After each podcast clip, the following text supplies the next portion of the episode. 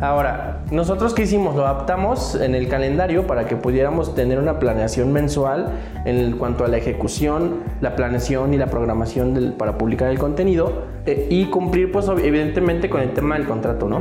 Pero ¿qué pasa? La realidad es que esta estrategia funcionaría mejor si al final, eh, perdón, a, mediado del periodo hiciéramos un corte para revisar nuestras métricas, ¿no? Entonces podríamos saber, por ejemplo, si suponiendo que arrancamos muy alto y de repente tuvimos variaciones y un pico muy alto y de repente volvió a caer, ¿no? Entonces, ¿qué pasa si yo a fin de mes me espero y me di cuenta que ya terminé el mes así? Anteriormente, pues eh, era muy común que en cualquier eh, administración de negocios, pues siempre se evalúa hacia atrás, ¿no?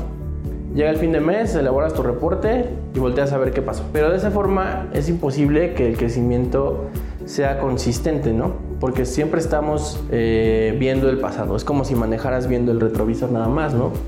Pues en algún punto vas a chocar. Entonces, esto es importante porque aquí podríamos haber detectado qué es lo que estaba fallando, ¿no?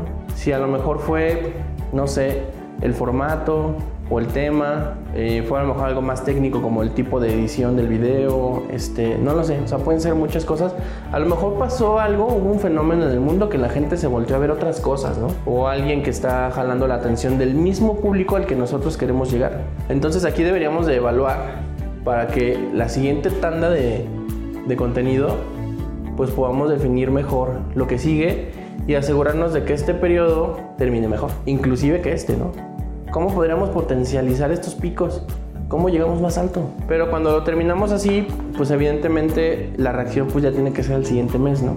Obviamente es un poco más complejo y tendríamos que apalancarnos más de ads para contrarrestar estos efectos. Sin embargo, se podría lograr, claro, pero necesitaríamos lo mismo, incrementar mucho el presupuesto porque necesitaríamos un equipo más personalizado. O sea, un equipo de community, eh, comunicólogo, diseño gráfico, no podría llevar más de tres cuentas si estuviéramos haciendo así, tal cual, la estrategia. Porque sería demasiado el nivel de personalización y la neta es que las horas del día no te dan para llevar más de tres cuentas así, ¿no? Inclusive hasta dos, ¿no? Porque tendríamos que estar evaluando casi casi en tiempo real lo que está sucediendo.